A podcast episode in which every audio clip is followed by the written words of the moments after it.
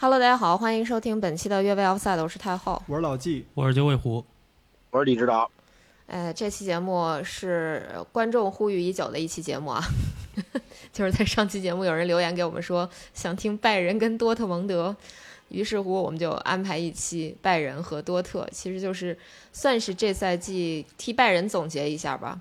我感觉拜仁这赛季的冠军基本上算是捡了一个，对吧？我我我我说的没错吧？我觉得我我难难道不是拿在手上差点丢了一个吗？对对，嗯，对，这个这个还挺搞笑的，我觉得就是怎么说拿在手上丢一个也也这么说也可以啊，毕竟就是也是当了很长时间榜首，是有点像阿森纳什么的那种，也没有很长时间了，跟我们一比就毛毛雨了。别别别别别别同列啊！别同列，拜仁跟阿森纳好像不太不太一样吧？这个前两天看到一个笑话，就起了有给那个几个球队揉到一块儿起了个名字，叫多特纳姆热刺，对吧？多特纳姆热刺，对对对对对 我的天呐，这一下把你跟李指导还有多特就捆一块儿去了。对，太搞笑了我。我我我认为这是一种，这是一种那个，嗯怎么说呢？这是对我来说这是好话。我们还这么厉害呢？对，你们还不如多特蒙德呢，人好歹还拿过联赛啊冠军呢。对呀、我们不入，不入，对对，你们不入他们，不入他们。你你们这个这是相当于蹭了一下人家的热度，对对，我们哪有那么有出息啊？简直了啊！哎，那当然了，我们今天的主角就是拜仁跟多特这两支球队了，或者说其实就是拜仁了。嗯，怎么说呢？作为一期总结总结性的节目，我们可能上来要先给拜仁本赛季的表现做一个打分。那各位都打多少分呢？我觉得这个九老师留在最后，我们先来打分啊。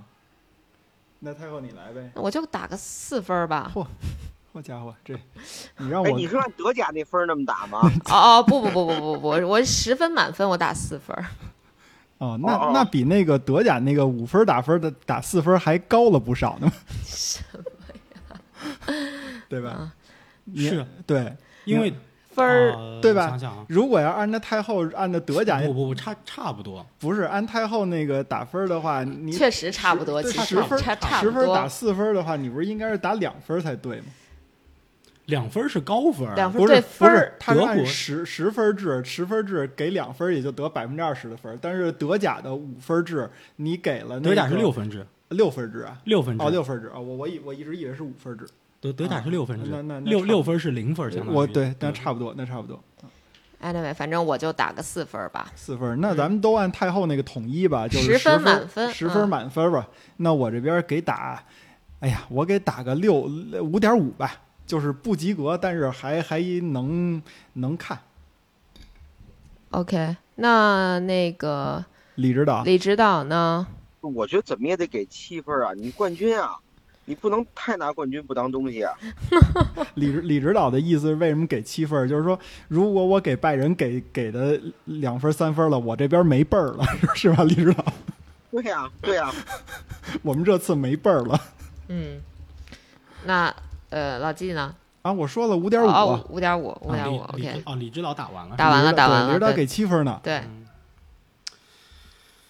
呃，我其实打的比太后宽容一点，哦一声叹息，没想到吧？就我打的比太后宽容一点。我觉得是这样，首先对于拜仁来讲，国内的这个杯赛和联赛拿下这个双冠，我觉得是一个可以打到七十五到八十的分数。嗯嗯就如果你这两冠军都拿到了，我觉得对于就是拜仁在德甲竞争优势和他现在阵容，他可以打到七十五到八十，对吧？然后欧冠进八强，我觉得是一个可以接受的成绩，而且你面对的，呃，确实是非常强的曼城，嗯曼城基本上我觉得是锁定本赛季冠军了，我觉得国米是没有任何竞争力的，所以你输给最后冠军，你打到八强，我觉得能接受吧。对吧？因为欧冠确实有一定运气成分。你要说这进了八强那些球队有多少比拜仁强，我觉得也没多少。你要拜仁当时抽到国米，抽到 A 米，能过，我觉得。对，只是抽到了曼城而已。然后，但是我肯定给拜仁不是这个分儿，因为他你现在德国杯是没有，德国杯不行，对吧？德国杯没拿到，然后联赛是惊险夺冠，我觉得这个德国杯也只是进入八强之后就被弗莱堡淘汰了。在这种情况下，我觉得这个表现也就只能给到一个五点五分，就还是不及格，所以你看，哎，我就是不及格。我没怎么看德甲这赛季，我觉得我就凭这个印象打个分儿，没想到跟这个最专业、最专业的这个德甲球迷是吧？对，就是最专业的这个球迷加上从业者什么的，这个打的分还挺一致，我很我很自豪，我比李我比李指导自豪。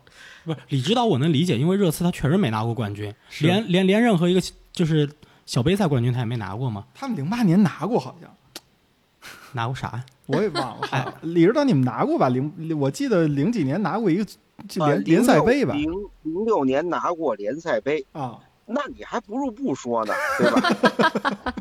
你看，就就是李指导，我觉得我能理解，就是他们的这个荣誉史确实比较空。然后在这种情况下，啊他他对于你一个球队拿完联赛冠军以后，这个状态是不一样。但拜仁十一个，就加上这一个是连续拿的第十一个联赛冠军了。不是我我有一个哲学啊，就是说嗯这个斯大林以前说过，这个胜利者是不受苛责的，啊就是无论他怎么样，他也拿了冠军了，就嗯就值这冠军，你得嗯多给人点分儿。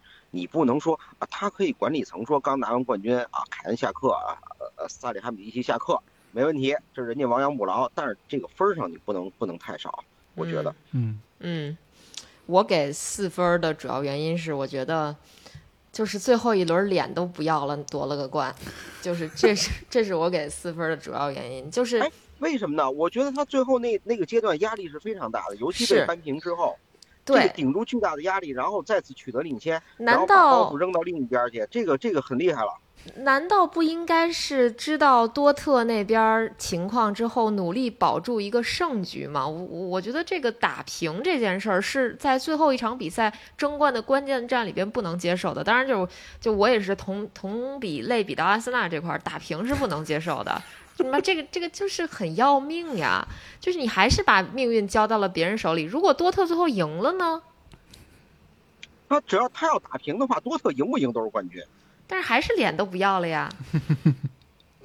我觉得还是讨论万一基础。输了呢？我觉得其实还是讨论基础不一样。就像我们在评价法甲的时候，你说巴黎要是要是没拿法甲冠军，那这个赛季就是失败的，这个赛季就是不及格，嗯你的起评分就高不了。嗯，就就是这么一情况。对于拜仁来讲，我觉得是一样的，就是你没有拿到双冠，你的起评分就只能是一个及格的起评分，然后再去看你在德国杯的成绩到底是什么样子，以及你在欧冠成绩什么样子。欧冠我觉得八强是个保底。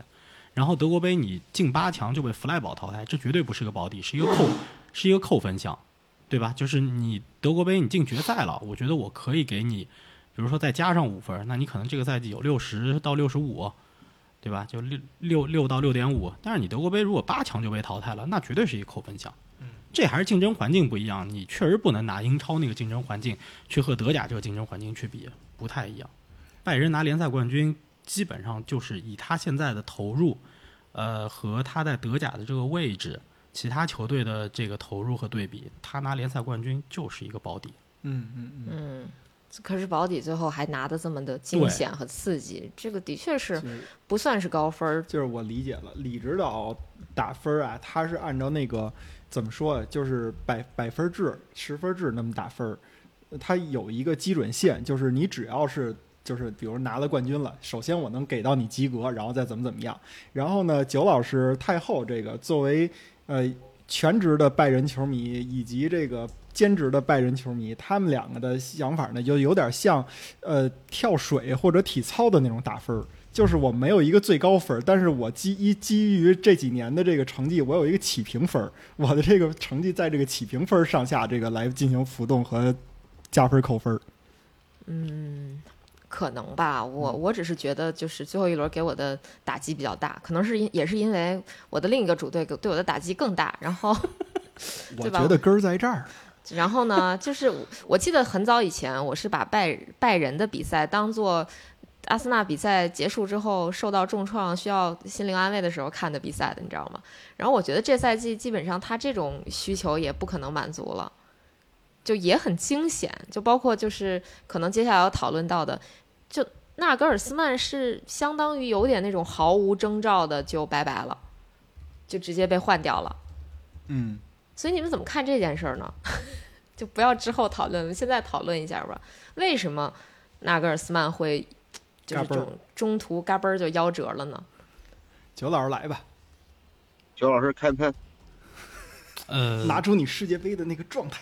我其实对他本来是寄予厚望的，哎，但是我觉得我我觉得他干错了一件事儿，我觉得他在这整个过程当中干错了非常大的一件事儿，就是你不能够在一比二输给了沃库森，并且丢掉了领先的优势之后，以及你马上要面对多特的情况下，你跟你的女朋友去滑雪了，啊，这这个事儿是不对的。我觉得这个事儿是不对的。嗯，嗯，就是你让大家怎么想，他其实 就是你你你联赛就是世界杯回来之后，其实他干错了很多事儿啊，就包括世界杯的这个，从世界杯开始吧，世界杯完了以后，德国队因为小组赛就被淘汰了嘛，对不对？所以其实你的大部分球员很早就回来了，嗯。然后你的集训是开始于非常晚的时间，就是你恢复训练是开始于非常晚的时间，球员得到了一个四周到六周的一个假期，然后也就是在这个假期过程当中，诺伊尔滑雪，然后出现了意外嗯，骨折了，嗯然后下半赛季踢不了了，紧急之下签下了索莫，对吧？就是这个事情，这个我觉得体现的首先是教练以及这个管理层对于球队的一个管理的一个问题。第二呢，就是你联赛回来之后，三连平，本来的积分的领先优势就化为乌有了。在这个过程当中，你还在第二十五轮丢掉了这个积分榜领先的位置之后，你没有改变计划，依旧滑雪去了。而且你要知道，这个休赛期回来之后，你们马上要踢多特，那这个事儿肯定是肯定是不能接受的。其实我觉得，也就是因为这个事儿，导致拜仁就把他给炒掉了。嗯但你说在那个时间节节点炒纳格尔斯曼对吗？我个人觉得，我个人觉得是这样子。我始终秉持一个观点：如果你能马上带来一个很好的替代者，呃，在某些节点你可以炒掉他。那么这种情况下，拜仁其实他带来了一个替代者图赫尔，嗯同样是我一个就同样是一个我非常非常认同的主教练。我认为图赫尔是一个有实力的主教练，这个是 OK 的。但是你还要考虑到一点是，当时你联赛没有竞争优势，嗯落后，然后马上对阵最大的竞争对手多特，然后你的欧冠进入到了八强，马上踢实力最强的，就是所有的剩下的竞争者当中实力最强的曼城。而且你考虑到，其实纳格尔斯曼这个赛季在欧冠当中表现是不错的，包括两回合总比分三比零没有丢球，战胜了巴黎圣日耳曼。我觉得在那个时间点，你炒掉纳格尔斯曼是不太对的，嗯嗯它导致了后面的一系列的混乱。嗯嗯，但是拜仁这赛季虽然说，就是说不管怎么看好纳格尔斯曼吧，但是纳格尔曼纳格尔斯曼在任上还是出现了一些小的问题，看起来更衣室不是那么和谐的样子。就就所谓的不，当然我说的不和谐对，就不是说打架或者怎么样，但是可能跟他这个女友多多少少也有一点点关系，因为他女友不是图片报的记者嘛，最近不嗯是还有新闻讲说他俩共进退了嘛？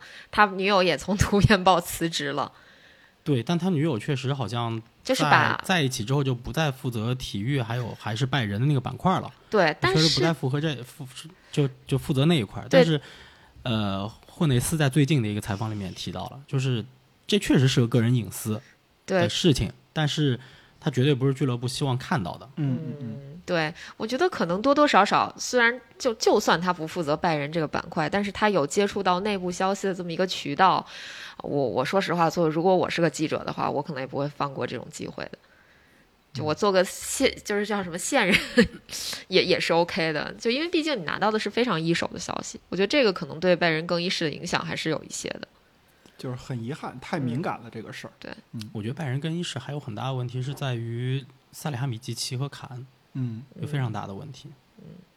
哎，其实说到说到这个萨里哈米季奇或者卡恩，我我就突然想到，之前我们有聊过呃德国国家队的这么一个问题，就是在世界杯结束之后，可能也希望有一个重建，然后涉及到说德国足协这边要弄一个什么是是这叫什么呀顾问委员会一样的东西。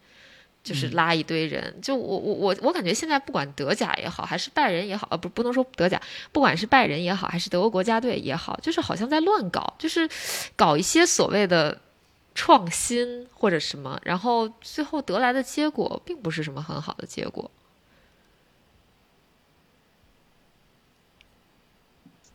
焦老师怎么看？这个这个说不说不清楚，就是到最后可能是看成绩。我个人是觉得主教练需要在队内有一个绝对的权威，嗯他才能去对这个事情负责。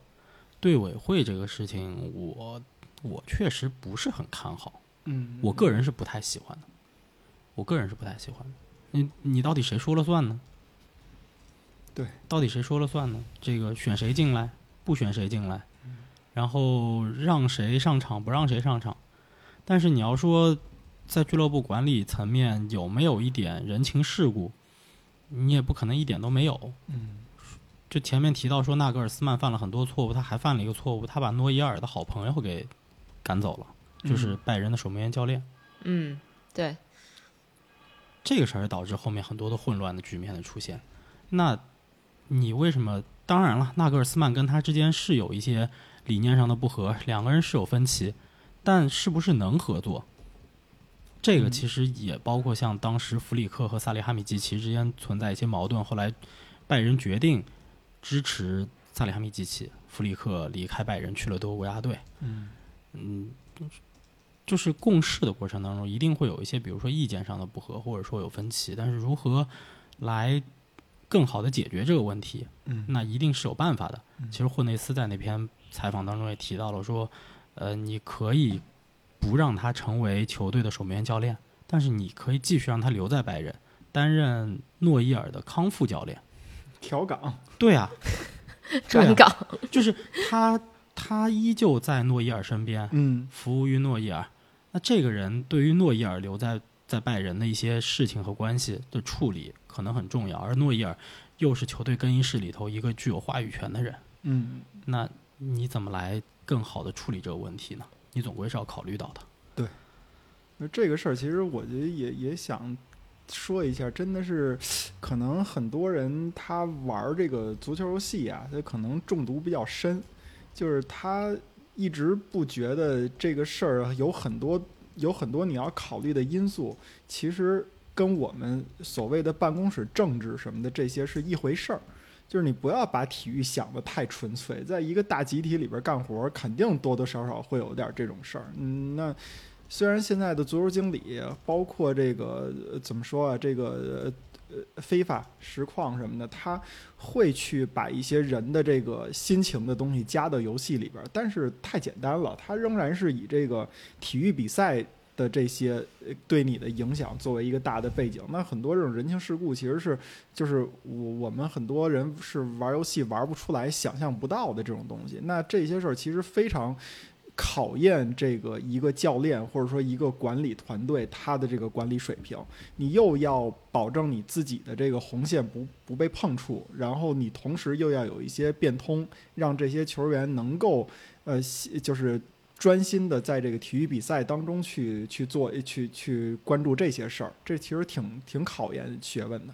现在有一个问题啊，嗯就是无论是德国国家队还是拜仁，我觉得出现现在这个问题有一个很重要的点是在于他们不再把呃成绩或者说竞技体育本身放在一个很重要的位置。我并不是说这些球员不需要去关注场外的一些事情，无论他是呃无论他是比如说政治诉求还是个人的这个商业诉求，呃，这个都很重要。这个都很重要，对于球人、对对于球员个人、对于整个球队都很重要。但是，你作为一个职业球员，就是球队作为一个职业俱乐部或者说国家队，竞技始终是一个很重要的衡量标准。在这种情况下，诺伊尔在德国的这个雪山，就是在雪山还没有还没有被很好的覆盖那个覆盖覆盖雪的这个情况下，就去滑雪，对吧？就然后。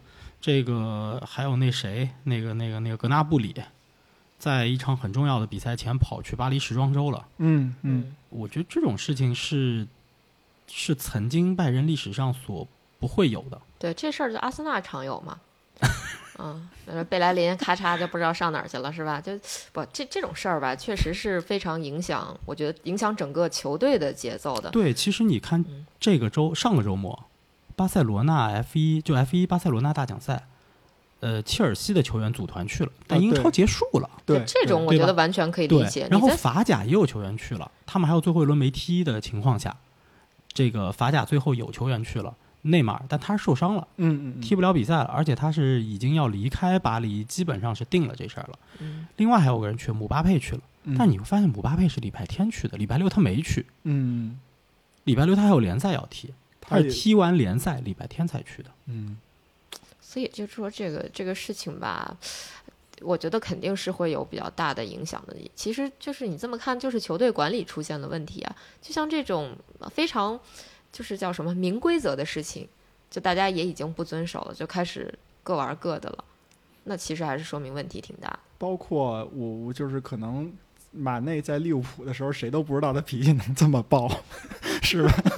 想想马内刚去拜仁的时候，也是夸赞声一片，对，对，然后我还买了件他的，我还买了件球衣印了他的号。嗯，结果最后是是这么一个啊，他是不是干了两架了？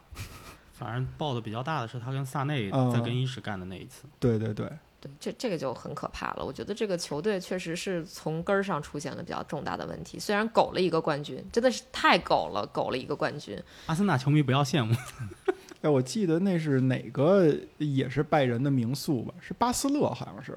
他在结那个联赛结束以后说了一句说，拜仁真的把就是多特蒙德能夺冠的所有的努力，拜仁全做了一遍，但是多特蒙德还是没夺冠。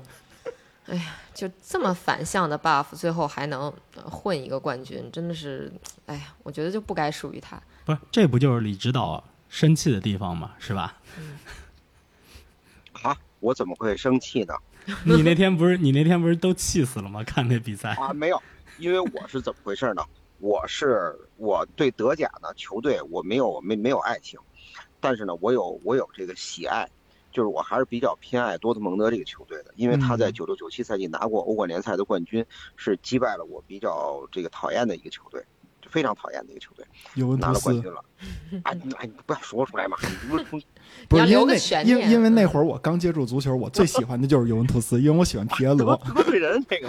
嗯对，然后呢，然后我对多特蒙德这球队呢，然后也很有好感，就包括他的这些历史上这些球员，包括曾经的这些过往，所以我希望呢，他们拿一个冠军，一定得灭一下拜仁的这个这个气焰。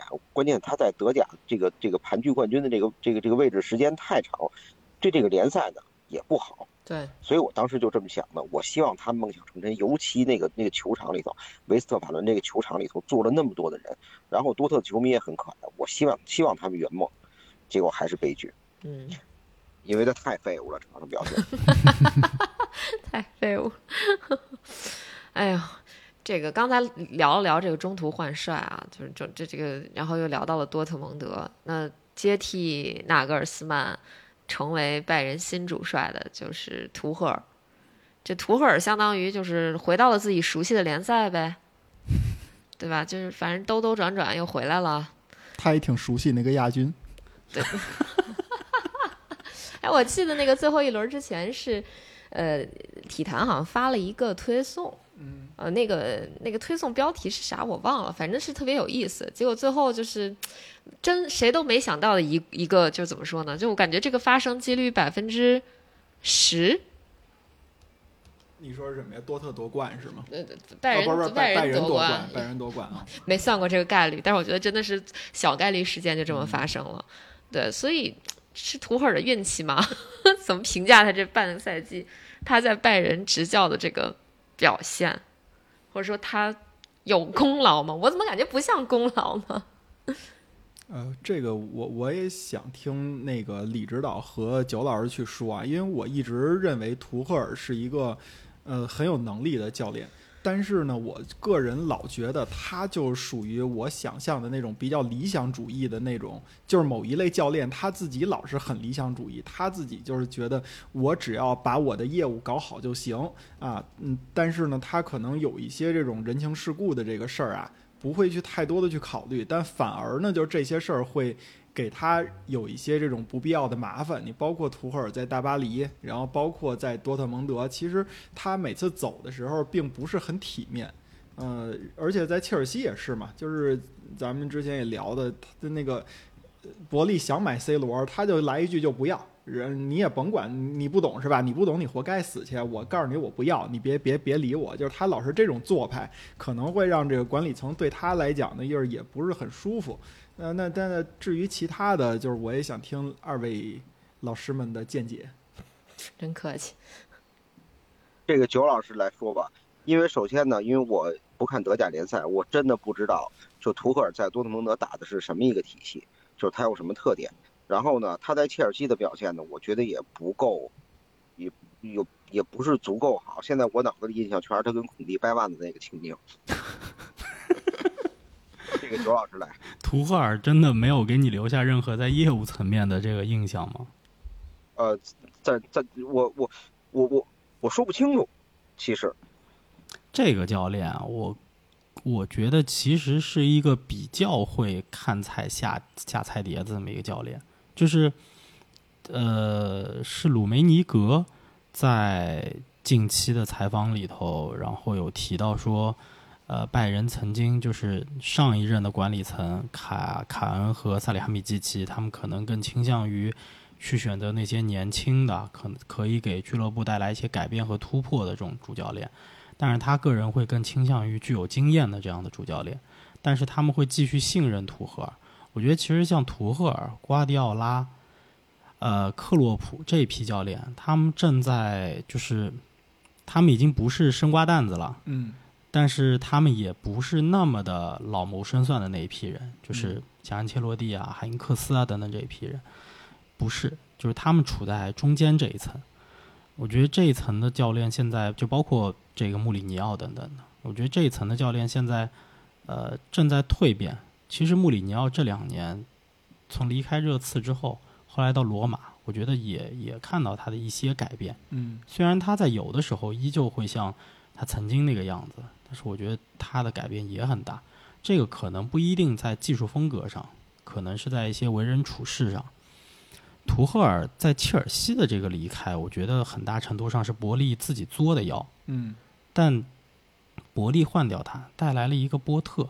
不是说波特不好，而是波特不适合现在的切尔西。嗯波特是一个年轻教练，就是波特是跟纳格尔斯曼这一批，包括哈维、兰帕德等等这一批教练，索尔斯克亚跟他们是更接近的一个年龄层次。嗯波特的特点是他会建队，但是你让他用手里这一批人，就是给你什么菜，你做出你也做出一道米其林来，那他不行。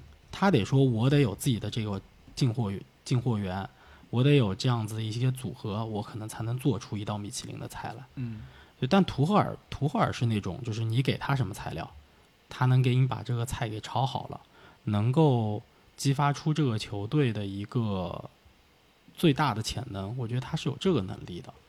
所以，虽然他这个半个赛季以来其实成绩不咋地，就是无论是拿的分儿、场均的拿分率，呃，不是场均拿分儿，然后胜率这些数据都没有很好看，但是你确实没有给他足够的调整时间。嗯所以我能接受这个这个情况，对我能接受这个情况。就既然你觉得，既然管理层选择了换帅，那就可以接受这个情况。所以他这半个赛季以来，我觉得还行吧。唯一的败笔是德国杯输给了弗赖堡，嗯，这个确实不应该发生。他哪怕战胜弗赖堡之后，在下一轮面对莱比锡的时候被淘汰，我觉得都是能接受的一个事情。但是输给弗赖堡是不应该的。嗯其他的对曼城的比赛，我觉得今年皇马都被曼曼城压制成这样，拜仁跟皇马差不多，可能在一个水平线，甚至可能还不如现在的皇马。嗯毕竟皇马在过去几年欧冠当中表现是足够好的，对，皇马都被压制成这样，你指望拜仁能做什么？我觉得做不了什么，做不了什么。所以，所以图赫尔，我觉得到最后拿到了这个冠军就还 OK 了。他的他的表现，我倒觉得在这赛季差不多能给到一个八十分，嗯八十分。我更期待他在下个赛季能做些什么。尤其是拜仁，其实今年夏天应该会挺忙的。对，给他一个完整的转会窗，让他看看。对，嗯拜仁阵容基础不差的，嗯，那肯定的。对阵容基础是不差的，所以我觉得一到两个转会窗应该应他是需要出成绩的。嗯，够用了。嗯，是如果拜仁的基础都算差的嗯，他不是重建。呃，用不着重建不用用不不着至于吧？啊，重建只有球队需要重建啊，切尔西啊。嗯，这个确实是啊，就是你看图赫尔来的这半个赛季，其实我觉得算不上完美吧，就肯定不离完美差的有点远。我觉得也就是个及格分儿吧。当然，因为半半个赛季接手，你很多问题也不是他立马来了就能解决的。就像刚才说的，这拜仁他也不是要重建，他是要就是怎么说呢？需要很多方面去补强。他这半个赛季他也没有什么操作的空间了，他也只能用现在的这个这套阵容，或者说现在的这个情况。做一些应付，然后把这半半个赛季带完，那苟了一个冠军，也算是对他的这个执教算画一个完美的句句号吧。这个赛季算一个完美的句号，后面如何，那肯定就要看这个赛季中就是这个休赛期的这些操作呀，以及下赛季开始怎么打呀，就这些这些内容了。那李指导觉得呢？怎么评价图赫？我觉得，我觉得就是说。你评价一个教练，他从半程接手这个球队，相当于一个你接手别人写的代码拿过来，那这后边的工作是很难做的，而且他也有足够多的借口说，这活儿我没法干，我能把它凑合下来。其实如果说我还是那个标准，就是说他能把冠军苟下来，这个也是他的命，然后也是他的成绩，这个一定是要肯定的。对，这个确实是这样的。嗯，他能做到让马内在球队里头舒舒心心，能踢球。别再跟萨内打起来，让于帕梅卡诺别再别再漏裆，别再犯错误就可以了，把这些事儿做到了就行了。所以，所以我们刚才讨论了这么多拜仁的所谓的问题啊，就刚才也提到了一些嘛。那俱乐部层面上，可能最后又把卡恩跟萨利哈米季奇都清走了，那这是解决问题的办法吗？哎，我我不知道啊，就是说。九老师对以前就是拜仁的历史有没有什么？因为我记得拜仁这些球员一直不太好对付，就是他们其实挺能搞的。就是，我就记得当年我我看足球的时候，也就是李指导说那个九六九七九七九八赛季，刚刚算是国际足球启蒙。那时候，那个谁，那叫于大川老师吧。那个和李维淼老师还有黄健翔他们仨解说德甲的时候，一直在提一个词儿嘛，就是“足坛好莱坞”，说的就是拜仁慕尼黑嘛。但是那会儿太小了，我不知道他们这个前前后后的。那会儿我就记得知道一个。埃芬伯格那个痛打福格茨在机场，然后福格茨以后说：“我只要我活着，我就不会再让埃芬伯格进国家队。”我就记得这么一事儿，而且但是他也是后来才来的拜仁慕尼黑嘛，别人我还真不知道啊。巴斯勒是个坏脾气，这我知道；马特乌斯不是不是省油的灯，这我也知道。其他的，但是这些都是只只是有这么个概念，具体他们干了什么事儿我都不知道。那那现在这些拜仁的事儿，包括哦，对了，我想起来了，我想起来，不好意思啊，刚才那个刚才那个那个那个腾讯会议突突然重启了，我不知道怎么回事。然后我记得曾经就发生过埃森伯格跟施特伦茨之间的事儿，哦，睡老婆吗？对对对对对，那个戴帽了对对对，嗯，对对这个事儿。然后包括因为拜仁一般出出了事儿之后，他们这个元老院就要出来弹压了，对吧？嗯，赫内赫内斯，呃，梅尼格啊。贝克鲍尔仨元老出来，就开始平事儿。对，有点这意思。其实本来我现在都怀疑啊，就是纳格尔斯曼这做派，可能有的时候不太受到这三个老人的喜欢，所以最后被排挤走，排挤走了是吗？对，因为拜仁的拜仁的这个俱乐部的形象应该是一个偏保守的、偏这个这个什么的、偏右的这么一个俱乐部的一个形象。也就是说，呃。我的理解说，必须得看起来像希斯菲尔德那样的人，嗯，才脉一样，他才能镇得住这个这个这个这个球队，对吧？对，铁血加稳重，他必须得有那个帝王做派。对你没事，你老踩着滑板来训练来，你比球员还是猴，这这不好的这个。所以那说到底还是纳格尔斯曼太年轻了，玩不过老家伙们呗。其实对你对吧？你你你头一天你稳重点，穿个中山中山装对吧？梳个背头，你过来，你先让那仨老人看看着顺眼才行啊。对，但是但是炒掉纳格尔斯曼这几个人都没有参与这个事儿，纯粹是卡恩和萨里哈米季奇在主导的事情。对，就是就其实说的也是这个这个事儿嘛，就是你不觉得呃，就我我个人的感觉是，最早看德甲那会儿，就是刚才这个呃这个李指导说的什么这个贝肯鲍尔啊、赫内斯啊，然后就哇，你都看到那么早的德甲了，不不不不是，就我是说 拜执掌拜仁俱乐部的是那几个人，然后但那时候赫内斯很年轻，嗯，其实是比较年轻的。嗯为啥我印象里他永远都是老头子？那哦，他他那个时候还是比较年轻的，嗯就是因为我刚开始看九七年那会儿，嗯赫内斯，大家有印象的话，他是他还是坐在板凳上是，吧？他是坐在板凳上的，他不是坐在看台上的，嗯就是他可能更偏向于，因为当时德国是没有领队这个角色的，嗯但是他会更像是一个类似于领队这种角色，他只是后来一步一步做上去的。就是教练组人和管理层人，他是走对走了这么一个台阶儿，是吧？对，嗯但是就是就像李指导说的，我觉得拜仁确实是一个相对偏保守的俱乐部。你看，就是都是球员一代一代传承上去了。你这卡恩、萨利哈米季奇，那都以前都是球员时代，都是就有点球霸那种意思的人吧。最后，然后干到管理层，执掌这个俱乐部，就就像当年的这个贝肯鲍尔、赫内斯似的，就是你会感觉这个俱乐部就是一茬接一茬，有点世袭那感觉，就真的就像封建王朝似的。那你们俩就别搂着了，就说说吧，这卡恩、萨里哈米季奇这俩人怎么了？就就就对吧？那个联赛夺冠那天被请走了，那一定是犯了大问题了。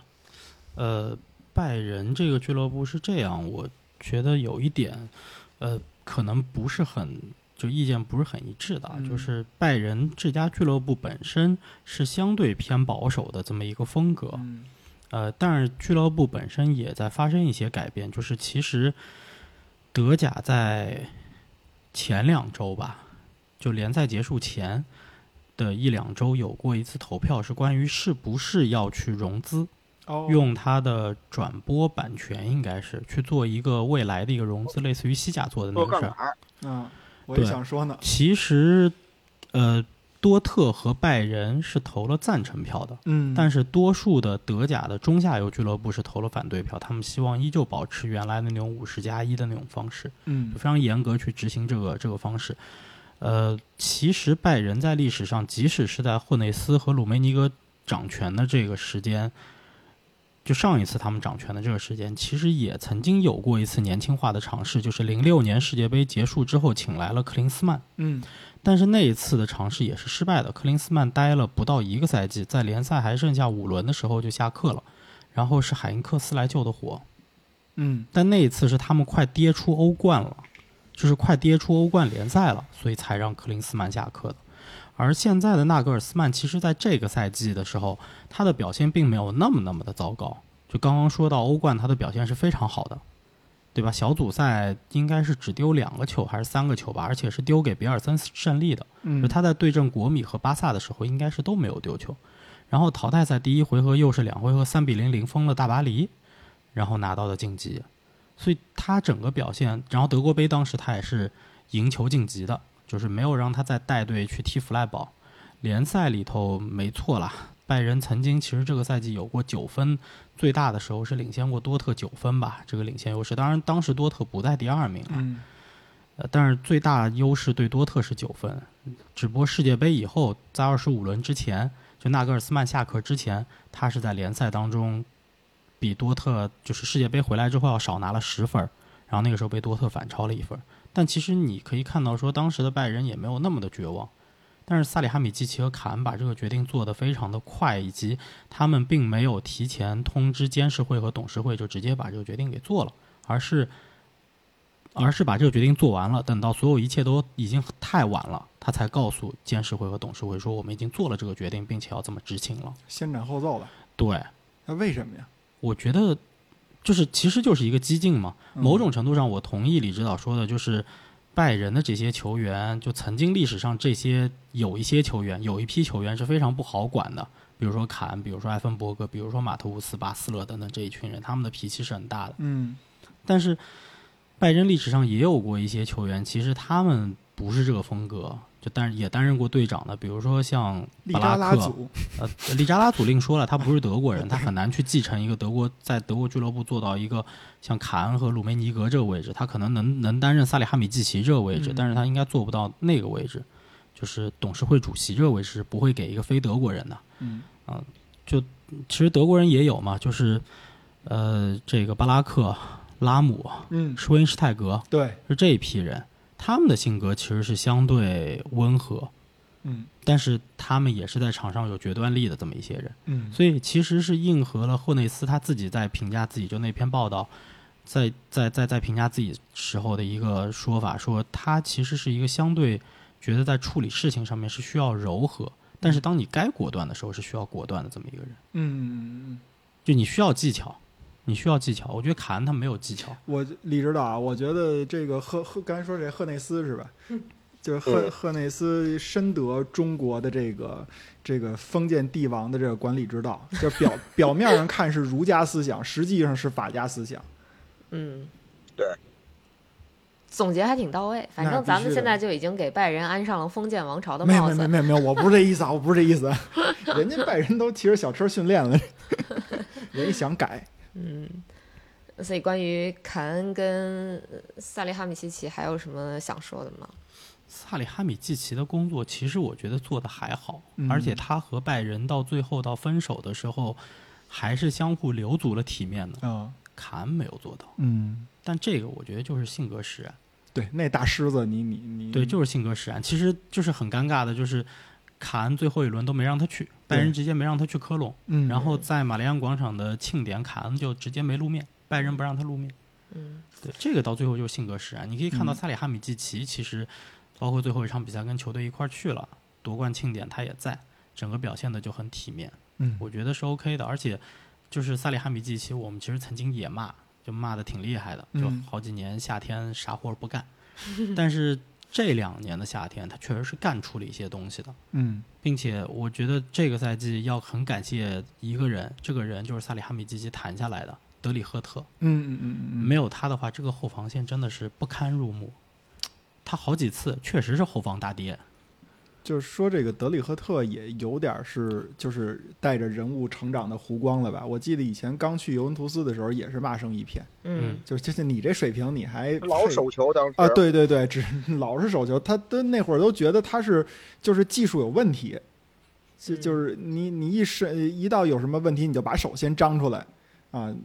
那现在看来，确实他也有成长，跟萨里哈米基奇一样有成长。哎，那九老师，你说如果要是说没有这些事儿的话，再给萨里哈米基奇一段时间，他有没有可能会成长的更加的符合拜仁的这个比较合格的管理层的这么一个身份？我觉得他有可能，嗯，他是有可能的，并且我觉得从双方分手以及拜仁最后出的那个公告的文字来看，萨里哈米季奇拜仁并没有把事情写的那么绝，我觉得他们依旧存在未来合作的可能。啊，卡恩比较难了，嗯嗯，卡恩比较难了。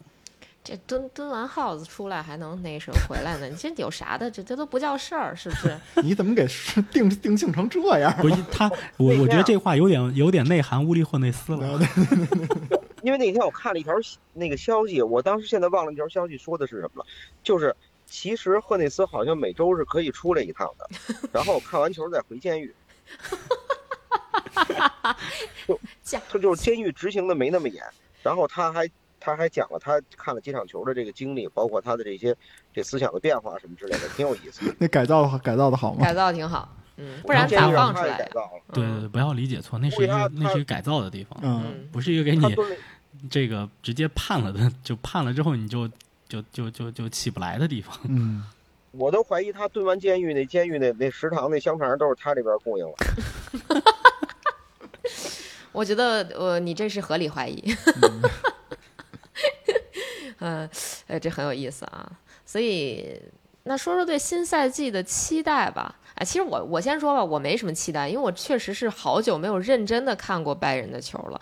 但是我我其实突然燃起了重新看一下拜仁的这个，就认真看拜仁的这个想法，因为我觉得就经历了这么混乱的一个赛季之后，下一个赛季应该是很有意思的。就是应该会有很多值得玩味的地方，或者说值得关注的地方。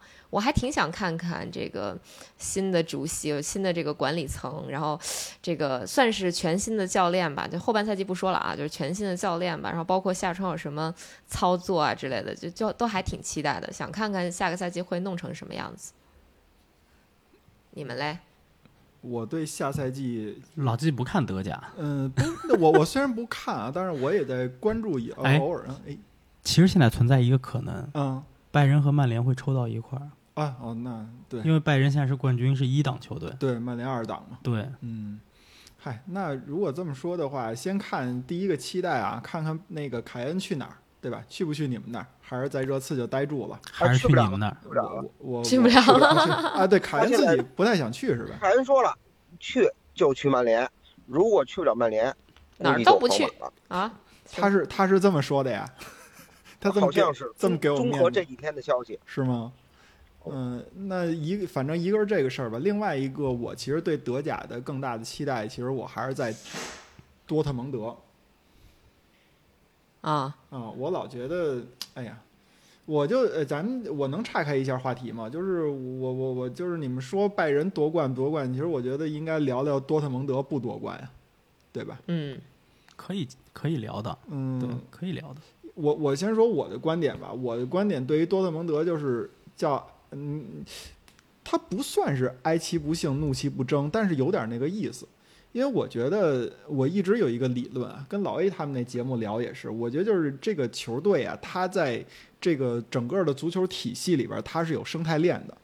我觉得就是你拜呃你你多特蒙德，你再也不会把自己放在像李指导说九六九七我李肯十六岁的李肯去调那调调调门的那个多特蒙德了，那个能拿欧洲冠军杯冠军的那个，对吧？稍微纠正一下啊，那时候李肯已经二十啊，了，二十了，二十了，对对对对对。七七六年生人，对对对对，说错了，他是那个十六岁成的名，呃，就十六岁打出来的，调门儿的时候二十，然后就是他再也不是那个多特蒙德了，他现在非常的把自己定位于这么一个，嗯，就是上是输出者，对吧？我这边培养一个格策，来来料加工厂呃，，来料加工厂，我这边培养出来了我这儿，哎，嗯贝林厄姆，好吧，哎，两千万，对，先干进来，争取一个亿倒手倒出去，没错，没错，而且而且你看他那个状态，呃，打拜仁的欧冠决赛的时候，可以让格策做看台，为什么呢？因为拜仁官宣了，他要来来这边儿。然后你看打皇马这边呢，呃虽然没有官宣，呃，不是打皇马，打拜仁的时候虽然没有官宣啊，但是那个贝林厄姆作为这么一个争冠的这么一个最重要的人物，对吧？他不上场了。那我觉得就很说明问题了嘛，就我觉得多特蒙德他把自己就搁在了这么一个位置上，那如果你搁在对你搁在了这么一个位置上，你就很难再去说是真正的去挑战呃拜仁慕尼黑的这些呃这这这这个这个这个地位了。我其实印象特深的就是，呃，当年阿森纳比较悲惨的那一段时间的时候。可汗老师说的，我觉得他最绝望的一句话，他跟阿森纳球迷说的什么？他就说：“你们别老再想着说是阿森纳有让温格去争冠、争冠怎么怎么样的，你们的预期没准和他们老板的预期完全不是一回事儿。他们老板如果要是就把阿森纳定位在一个能年年保住欧冠资格，然后能让他们这个贷款一直还着，这个球队有这么一个健康的这么一个成长环境就够了的时候，那他们的成绩也不会再往上走这么走这么一步，是这种情况。所以我觉得多特蒙德，哎，空有一个挑战拜仁的这么一个资格，或者说这么一个表象，但真正到关键时刻，一下就能看出来，他们已经不是原来的那个真正能把拜仁慕尼黑拉下马的那支多特蒙德了。嗯对我顺着你这话说，嗯我觉得就是多特蒙德失去冠军的心了。嗯我觉得他什么时候垮的？他是从莱万自由转会到拜仁的时候就垮了，嗯，基本上那个时候。因为我现在对德甲吧有点那种，怎么说呢，心态不太好。我老怀念起来以前那种，就是那种那激情四射的那个德甲，就是那个时代的德甲联赛，给我感觉就是每个人都有挑战拜仁的心思，大家都往着那个方向努力。你看有一纳布莱梅，啊，米库在，埃尔顿在，然后那个那个那个那个皮萨罗也在，然后那个球队是是朝气蓬勃的。那个赛季把拜仁打得真是落花流水，然后沃尔夫斯堡努努力也能夺冠，然后哲科在前面，就大家都有的拼。沙尔克零四好几次挑战拜仁，呃，勒沃库森也是，勒沃库森拿了那么多次亚军，但是对拜仁的挑战是实实在在的。现在大家都没有冠军的心了。这个赛季为什么我是希望大家把德甲的水给搅浑了？让这个联赛看起来像一个真正的激烈竞争的联赛。给我的感觉，拜仁慕尼黑这个赛季夺冠就是什么呀？大家都在跑道上跑着啊，他跟那儿溜达，一边嗑瓜子儿，一一边看会儿手机。这后边几个都快累死累活的追不上他。快到终点的时候了，一看多特蒙德怎么并肩了？我操，什么时候上来的？这时候赶紧他加把力气就过去了，就这个感觉，嗯，他不再是一个竞争激烈的联赛。嗯，所以下赛季呢，怎么看？我我我对下个赛季没有期待。没有期待 对，为为为啥没有期待呢？总得有个原因吧。就是多特蒙德连贝林厄姆都没了。对，就就是德甲的球队现在就是怎么说呢？呃，一个是缺乏号召力，他可能也不能够吸引来更多的。就当然过去也没有很多的一线球员，但至少这些，呃，怎么说呢？我就是觉得大家挑战拜仁的决心跟能力都不够。嗯，嗯，九老师呢？老季和李指导说的对，多特也好，那些球队也好，他确实没有挑战拜仁的决心。嗯，但为什么呢？对吧？为什么呢？就是我觉得为什么我我就为什么我觉得他们也没有啊？呃，不说别的，就是拜仁在这样的一个赛季里头做出了赛季结束之后，甚至其实这个决定是在赛季结束之前就做出来的，就是即使我拿到了德甲联赛冠军，卡恩和萨里哈米季奇也要下课。嗯嗯嗯，就是用李指导，我们开头李指导所说的，就是你拿了冠军，别别不把联赛冠军当冠军，这种情况你拿下了这个锦标，你依旧决定要炒掉这个董事会主席和体育主管，这是一个什么样的决心？德甲其他球队有这个决心吗？嗯，啊，或者说对，没错对吧？就是或者说欧洲德甲其他其他其他俱乐部的这个管理水平，包括这个什么，还是比拜仁还是有差距的。对啊，就是因为那个时候我们我们做过一个评估，就是呃呃，拜仁慕尼黑其实是在一个相对竞争，包括市场环境不是特别发达的一个联赛当中，但是既然即即使这样，它的营收也做到了欧洲的前三的水平。当时我忘了是哪哪一年做的，应该是在零零年前后那个时候做的。也就是说，拜仁其实已经能把他的这种管理和经营这个能力发挥到极致了。即使放在欧洲，也就是欧洲范围内，它也是一家优秀的、具有优秀管理层的俱乐部。嗯，他即使他其实即使在这个赛季如此混乱之下，拜仁还创造另一个成绩啊，他的营业收入就是收入流水是嗯俱乐部历史新高，嗯是俱乐部历史新高。而且即使在这种情况下，就是说即使在这种情况下，他依旧决定更换管理层。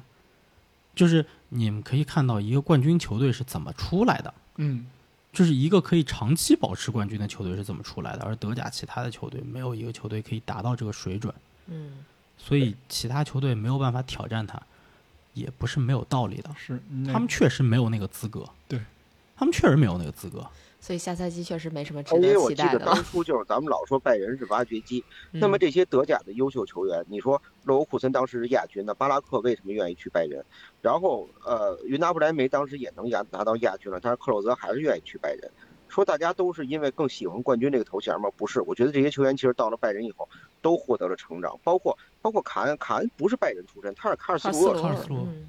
对，他也去，当时从卡尔斯鲁厄一块儿去拜仁的有有绍尔有稍微比他早一点，还有塔尔纳特，就是那个那个左后左嗯脚的那个、那个那个中炮手，那人任意球太牛逼了。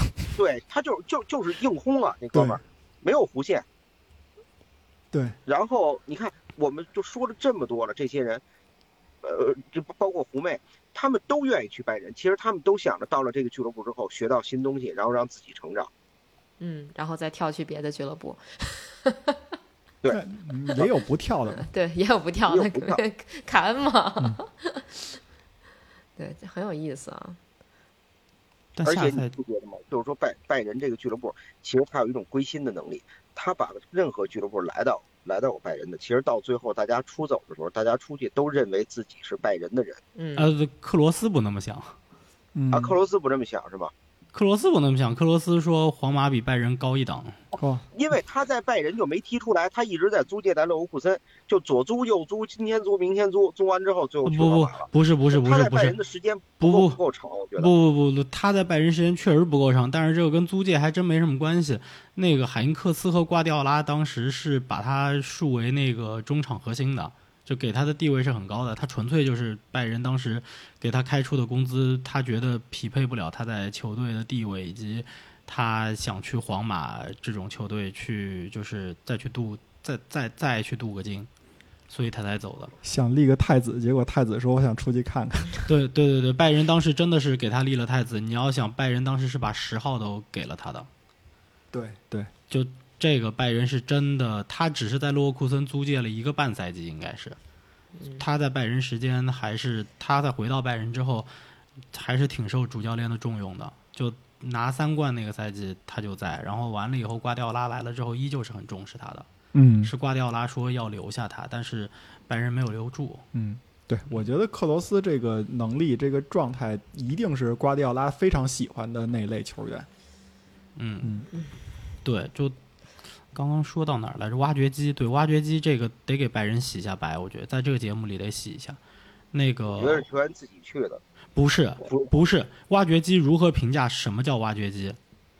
对吧？多特多特勒沃库森挖的拜仁呃挖的德甲的就内部挖人的这个绝对数量，那可不比拜仁少。就任何一支单一球队之间对比，多特挖的那可是比拜仁多多了。就是多特从德甲内部挖人的这个数字绝对数，比拜仁在多特呃比拜仁在德甲内部挖人的这个这个绝对数那是多多了。嗯，那到底谁是挖掘机呢？就这个，我觉得一直是一直是对于拜仁的一个苛责，因为大家看到的是拜仁去挖他的直接竞争对手，就比如说这个赛季拿了亚军，好，你的球员我就挖过来了。下个赛季他拿了亚军，这个球员我就挖过因为来。他说的挖掘机不是什么，就是你比如说像其他的联赛同时代的，你比如曼联是没法从利物浦挖人的，曼联也很难从阿森纳挖人，像范佩西那种直接从阿森纳去 去曼联那种是很少见的。意甲也是，就是到后来经历过经济危机之后，像拉齐奥他们公司完了之后，然后内萨才去的 AC 米兰，就这个这个拜仁是直接挖亚军，直接薅。不是，但这个怪谁呢？这个对这个不应该怪亚军吗？对对，我同意这个，我对吧同意这个。？这个其实是怪亚军啊，就是无论从管理还是什么，他就是拜仁超出了德甲联赛一个水平。那那时候就但我但我跟你说，沃尔说过一句话，对于这些俱乐部来讲非常实在，其实就是老季说的，就是看你的管理层，这个球队管理层他到底目有有希标不是他到底目标是什么？沃尔说过一句很很明白的话，就是拜仁买人一次付清，直接给现金。国外俱乐部买人价格可能没有拜仁高，他还得跟你分期。你说作为勒沃库森来讲，他卖给谁？对他卖给谁？我得看现钱啊。对呀、嗯对呀、这个是沃勒尔大概在十年前左右说的吧。现在当然拜仁也给不了那么多钱了，就这就是为什么现在德甲有越来越多的球员流失到其他联赛里面去了。但在当年，那就其他联赛，英超也好，西甲也好，他们的财政其实西甲不算了，就主要是英超，就他的财政没有领先德甲那么多的时候，那拜仁就是给直接一次性付清的现金，其他球队就是要跟你分期结。嗯，你说从从从任何一个角度，你都会把球员卖给拜仁的，而不是卖到国外去。钱是实打实的，而且钱还有时间价值，好吗？就现金是有时间价值的。嗯你今年的一百块钱和明年的一百块钱，那就不是一样的一百块钱，嗯嗯，对不对？所以你从任何一个角度考虑，俱乐部都会为了财政而把球员卖给拜仁，这太正常了。嗯，这太正常了。但是你要看到拜仁在拜仁在整个运营管理过程当中，他对于自身的要求是什么样子，而其他俱乐部对于自己的这个经营管理的要求是什么样子，这个是有区别的。你们一说这个，我就特别想起来当年那个，呃就是前两天跟李指导还聊到了，说斯图加特的那三驾马车，埃尔伯、博比奇和那个巴拉科夫，对吧？李指导，当时那个埃尔伯在呃一个巴西人在德甲踢的是风生水起啊，然后九七年那会儿，九七九八赛季必须要转会到拜仁慕尼黑。然后说为什么就是说你你必须要转会这个？因为说埃尔伯啊说就有一个心愿想参加九八年世界杯，当时说巴西国际巴西的这个球迷和这个业内人士啊关注德甲，他只看拜仁慕尼黑。也就是说，除了拜仁慕尼黑以外的其他球队都不入巴西这个这个专业足球人士的法眼，啊，对你从这个角度也可以说明拜仁慕尼黑的这个就是他他场上的竞技水平，他一定是通过后边的管理水平来给他支撑起来的。对，而且埃尔伯去了以后，给他的支持非常多，嗯，他还是最佳射手，而且他的他表现他获得的东西，比在斯图加特获得的更多。嗯，成长了。对，一般他很少买人买瞎了的时候，很少花冤枉钱。对。啊，那其实连拜仁是挖掘机这件事儿，九老师今天也给洗白了一下啊，然后也聊到了关于多特蒙德啊，甚至说久远的什么勒沃库森啊、斯图加特啊这些球队，也算是小小的复盘了一下这个赛季德甲的争冠形势。嗯，以及总结了一下拜仁这个赛季的表现和球队的种种问题吧。嗯，要么今天的节目我们就到这里，然后我们下一期应该是要放和呃足球无双串台的节目。嗯啊，嗯，下一期我们就回归英超。对，下期我们就回归到英超的总结部分。那嗯，哎。应该是下周一就可以在老 A 的节目里边去听到我们英超的第一期节目了啊！应该这这个节目会持续四期左右，分别放在越位 Offside 跟足球无双两个平台去两个频道去播放，然后欢迎大家关注。嗯，好，那本期节目就到这里，我们下期节目再见，拜拜，拜拜拜。